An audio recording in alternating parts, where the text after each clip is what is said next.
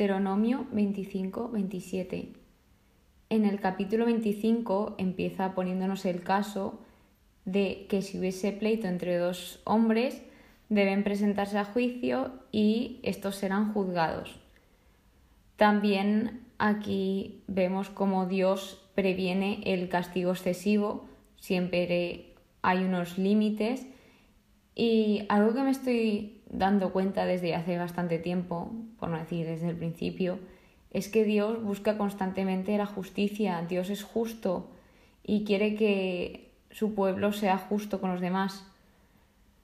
Por lo tanto, luego este capítulo continúa con la ley del levirato, vista en Génesis 38, donde si hay hermanos que viven juntos y uno de ellos muere sin tener hijos, la mujer se casa con el cuñado. ¿Por qué? Porque el primogénito perpetuará el nombre de su hermano difunto para que no se borre el nombre de Israel. Por lo tanto,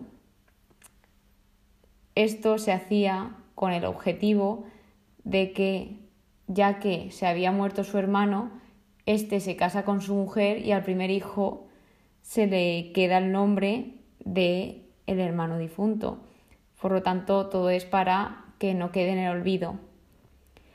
Y aquí también pone el caso de que si el hombre no quiere, la mujer se le acercará, le quitará la sandalia de su pie le escupirá en la cara y pronunciará las palabras. Así se hace con el hombre que no edifica la casa de su hermano. Y esta casa pasaba a llamarse la casa del descalzo. Otro apartado en este capítulo es el pudor de las riñas, donde aquí se ve un caso de dos hombres peleándose entre sí y si la mujer de uno de ellos le agarra sus partes, deben cortar la mano yo he buscado un poco este, este, este, fragmento en el capítulo 25 porque no entendía muy bien el porqué de todo esto. Y se ve que se le corta la mano porque al ir a sus partes puede perjudicarle y provocar que como que sea que no sea fértil, algo así entendido. Por lo tanto, claro, esto como que perjudica a que tenga hijos. Entonces, eso es un poco lo que he entendido. Y llegamos a unos apéndices donde dice que deben de tener un peso exacto y justo y una medida exacta y justa. Nada más grande y más pequeño, no, exacto y justo. ¿Y todo esto para qué es? Para prolongar los días. Aquí también remarca que la injusticia es una abominación para Dios. Como ya hemos visto, Dios es justo, Dios solo busca la justicia, por lo tanto, lo contrario a la justicia es la injusticia y esto ofende a Dios.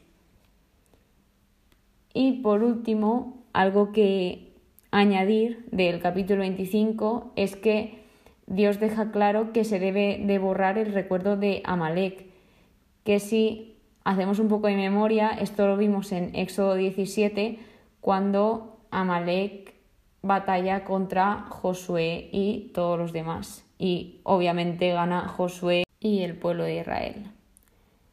De modo que pasando al capítulo 26, titulado Las primicias, y estas son las primicias de los productos de la tierra que son consagrados a Dios como los primogénitos del hombre y de los animales. Es decir, cuando todo el pueblo entra en la tierra prometida, deben de realizar una serie de tareas y consagrarlas a Dios. También vemos el diezmo trienal de nuevo y en esta ocasión se, se nombra, se remarca una serie de palabras como una oración para decir en presencia de Dios. Y hay una frase de esta oración que me ha llamado mucho la atención y es, he escuchado la voz de Dios y he obrado conforme a todo lo que me has mandado.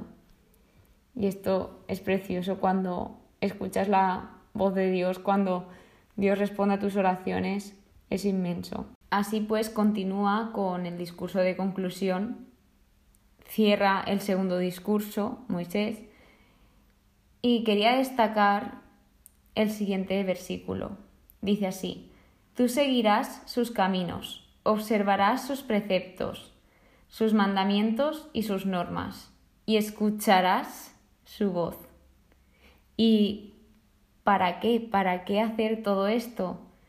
Pues haciendo todo esto, Él te elevará en su honor, renombre y su gloria, por encima de todas las naciones.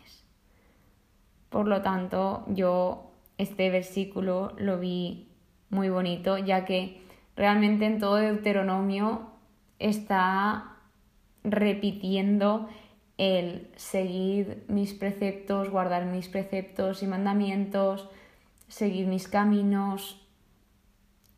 Entonces, creo que esto es como una recopilación de todo aquello y el escuchar su voz es tan importante, es tan importante que sepamos escuchar la voz de Dios, porque Él continuamente está intentando hablarnos y muchas veces no queremos escucharle por, por miedo, por lo que sea.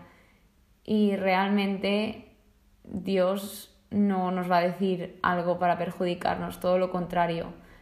Nos va a decir algo para que seamos felices y lo seamos plenamente, como ya vimos anteriormente que lo dijo, para que seáis felices plenamente. Por lo tanto, continuando con el capítulo 27, este trata de la inscripción de la ley y las ceremonias cultuales. De nuevo, vuelvo a decir, guardad todos los mandamientos. Es que es súper importante porque de verdad que no para de decirlo. Por lo tanto, es algo que, que a Dios le agrada y, y que nos repite tanto porque nos quiere ver bien, nos quiere ver felices, nos quiere ver vivir.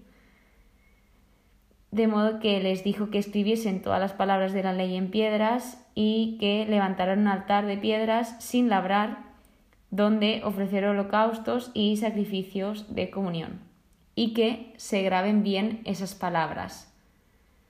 Aquí yo supongo que se refería a las rocas, pero creo que iba con doble sentido o así lo he sentido yo, porque ya no solo grabarlas bien en las rocas, sino en nuestra cabeza, el tenerlas siempre presentes y no olvidarnos de todos esos mandamientos que Dios nos pone.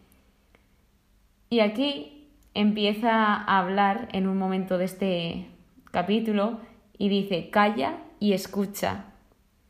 Y a mí estas tres palabras me, impactaron mucho y solo dice esto, pero realmente yo creo que dice bastante porque muchas veces no paramos de hablar y, y no escuchamos lo que, ya no lo que nos dice Dios, sino lo que nos dicen los demás.